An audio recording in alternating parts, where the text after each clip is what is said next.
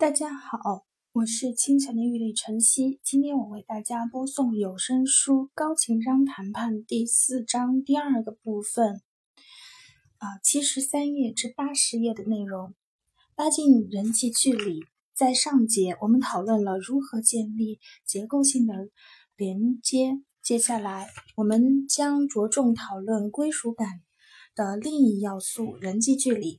人际距离让我们感觉双方之间亲密或者疏离，否则我们当中的一方或者双方都会质疑对方的忠诚程度，不再认真聆听对方的意见，甚至像罗杰那样导致会议取消。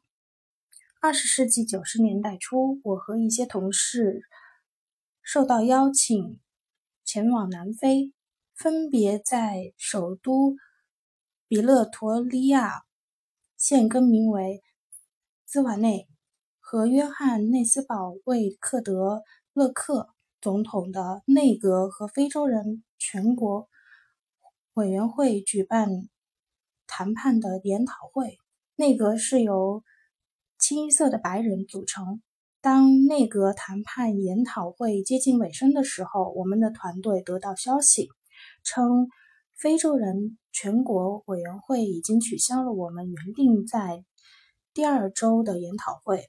我的同事和我奔赴汉内斯堡，与非洲人全国委员会秘书长希利尔·拉马福萨以及其他同事谈。在几轮对谈之后。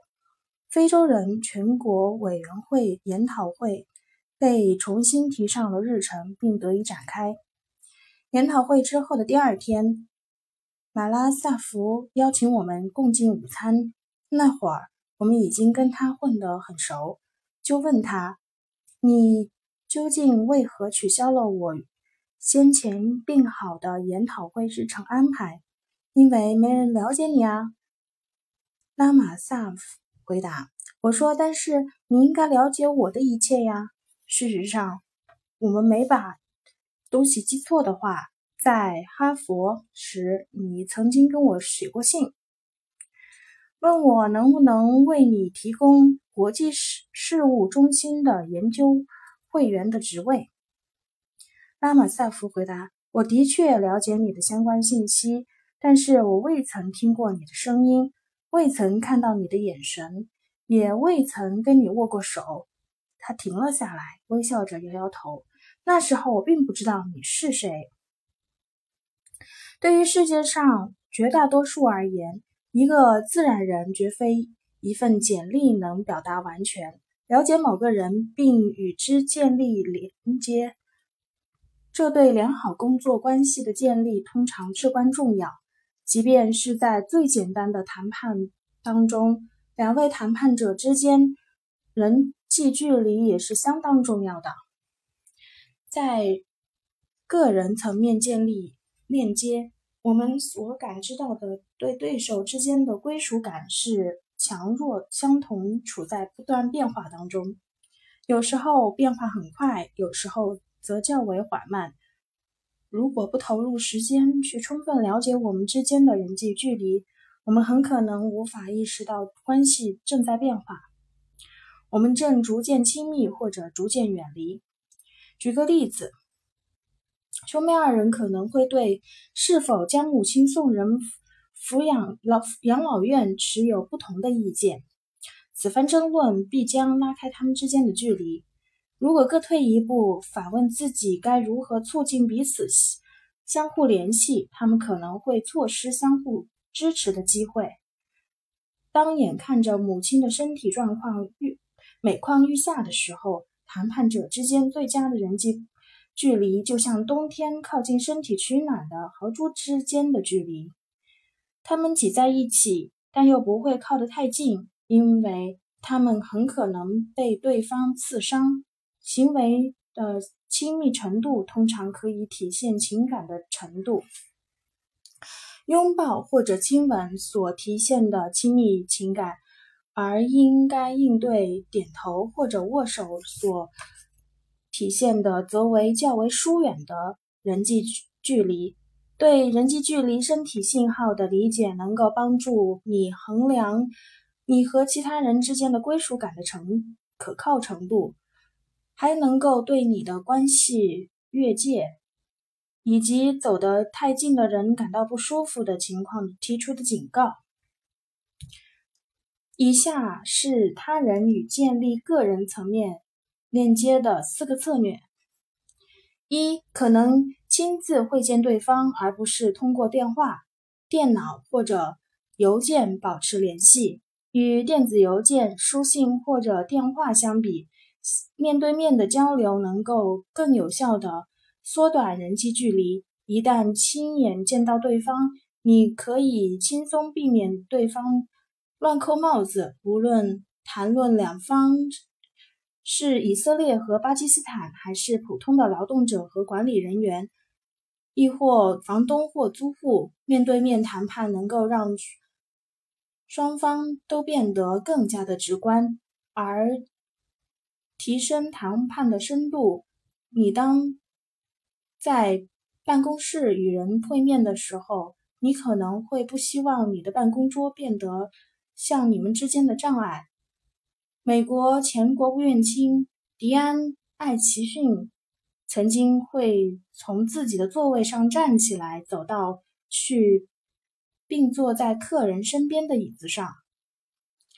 罗杰的椅子面朝背靠墙壁的书柜。当有访客受邀落座的时候，他便能够很轻松地将椅子转过来。能够正面的对着客人，没有书桌的阻碍，你们之间就更为轻松建立人际联系。在你与对方展开面对面交流之后，归属感则可以用非面对面的方式进一步巩巩固。你们已经对谈判对象的为人处事风格有了一定的了解。这就使得你们能够更好的体会电话当中对方语气所包含的深意，以及他们来信所谓何事。然而，如果双方之间产生分歧，面对面方式比一连串邮件更为有效，能够降低信息错误传达风险。你们双方都可以借助于身体语言。语言语调以及信息内容传达乙方感受，在面对面的交流过程中，某人可以抬高或者降低说话音量，传达情绪强弱程度，但邮件并没有音量控制按钮。二、谈论你所关切的问题，建立个人连接的第二个方式是。在于谈论你认为重要的事情。我们都知道一些话题很安全，如交通或者天气状况等。谈论这些话题，我们不容易冒犯对方，也不会透露过多的个人信息。然而，风险越低，谈话的内容所带来的缩短的人际距离效果就则越不明显。谈论个人关心的问题可能更立竿见影，虽然有让人觉得被侵扰的之感，但与此同时，最有可能建立亲密关系、能够谈增强归属感的话题，通常包括家庭问题、经济问题、当前话题的情绪反应、对个人的职业生涯是不自信以及伦理困境的。对于上述所有问题而言，打开话题最佳的方式是征求意见。最近一直为如何能让同事准时参加议会感到心烦。你有什么好的建议吗？通常如何处理这类问题？与双方分享你的错误、弱点以及坏习惯，都能够拉近你和对方之间的人际距离，让对方保。密的做法既能增强归属感，又能降低相关话题所潜藏的风险。在征求谈判对象如何解决工作或者生活当中的问题建议时，你可以这样说：“我希望能够得到你对我私人问题的宝贵意见。你是否可以为我保密？”或者在私下讨论结束时说：“我希望此次谈话内容是你我之间的共同秘密。”四表致一。举例了能够被利用建立更为亲密的归属感的话题。他们还举例了某些较为安全的问题，可以在话题变得尴尬，或者你觉得自己即将越过令人感到舒适的边界时，用于拉近人际距离。如果你有一些感受过于刺痛而无法表达，就坦言无法表达。例如，宗教领袖可以让战乱团体传达信息。由于受伤过深，现在某些问题不愿交谈，这是自然的，可以被理解的。类似的，在2001年世贸中心遇袭后，有些心理学家鼓励那些被震慑到无法言语的民众将他们的情绪表达出来，即便内容仅限于“我感到无所适从，不知道该说些什么”。类似坦诚的表达。能够增强归属感，因为人们袒露了自己脆弱的一面。他们不再沉默不语，而是敞开心扉，说出了自己的感受，即使他们无法用特定的情绪词汇来表达。三、为对方提供空间，拉近人际距离。建立个人链接的第三个策略在于对方以及自己充分的空间。你无法为了不破坏归属感而自我牺牲自由。你可以要求对方给你空间，并确保你们之间的友好关系的续存。一对苏格兰夫妇曾经很热情地对某些周末去他们家里玩的客人说：“欢迎光临寒舍，现在是我们的阅读时间。你们想要做些什么？”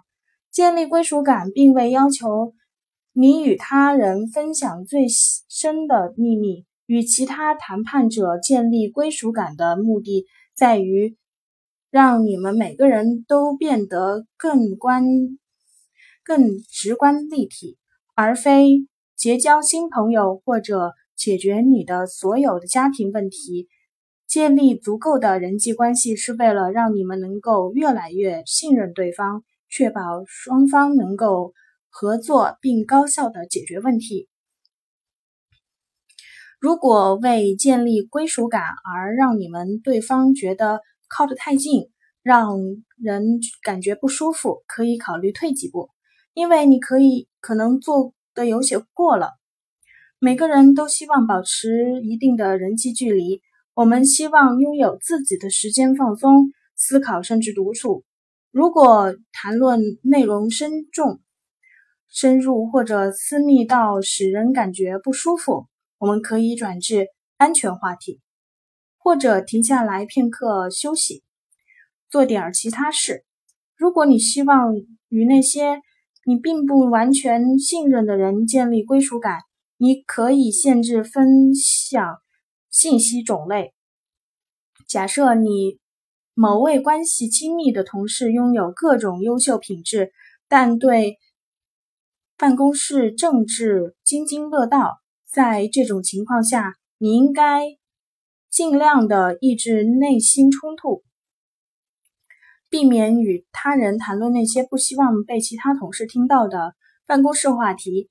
然而，你可以选择与他们分享自己的婚姻生活，只要你能够确信。他会守口如瓶，就对建立归属感有益。四、保持联系，间接性保持与他人联系是强化个人连接的最好的手段。无论对方和你在不在同一个组织，归属感并不是静态的，它处于时刻变化当中，正如大多数人际关系所需要的被滋养。归属感离不开定期维护。如果你完全不顾配偶的感受，你们夫妻之间将无法保持以前的深切爱恋。为了保持归属感，坚不可摧，个人意志力是至关重要的。你可以邀请你的某位同事共进午餐，询问他们的生活状况，了解他们孩子的情况。今天的有声书播送到这里，谢谢大家。